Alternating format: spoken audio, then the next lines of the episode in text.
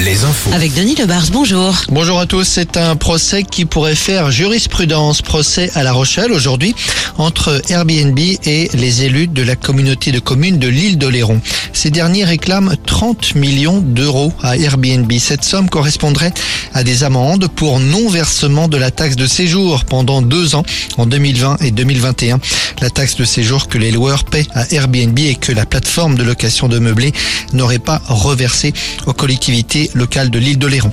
À Nantes, une enquête a finalement été ouverte après ce qui s'est passé vendredi dans un centre commercial de l'agglomération, le Leclerc Grandval à Orvaux. Peut-être avez-vous vu ces images de rodéo à moto à l'intérieur même de la galerie marchande. Ce sont des défis que les auteurs se lancent sur les réseaux sociaux. Le centre commercial a porté plainte. La police va tenter d'identifier les auteurs. Après l'Alsace et l'Hérault la semaine dernière, nouveau déplacement d'Emmanuel Macron cet après-midi, cette fois en centre-val de Loire.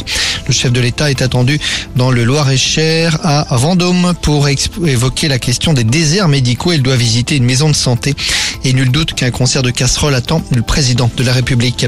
À Limoges, le blocus de la fac de lettres a été prolongé hier, prolongé jusqu'au 10 mai. La fac est bloquée depuis maintenant deux mois. C'est l'une des rares en France à encore faire l'objet d'un tel blocus.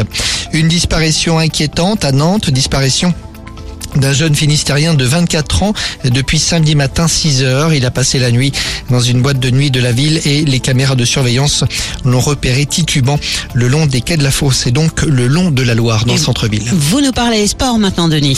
Le basket championnat de Betclic Elite ce soir. Le Mans reçoit Paris. Limoges accueille Blois. Et puis en Ligue féminine, terrible derby des Pays de la Loire à Angers ce soir. Angers face à la Roche-sur-Yon. Un match déterminant pour l'avenir des deux équipes. On passe à la couleur du ciel. Alouette, la météo. Une perturbation pluvieuse s'est installée sur le sud-ouest et elle va remonter tout doucement vers le nord ces prochaines heures. Des averses annoncées donc pour cet après-midi ou pour ce soir sur le Limousin, la Charente-Maritime, la Vendée, puis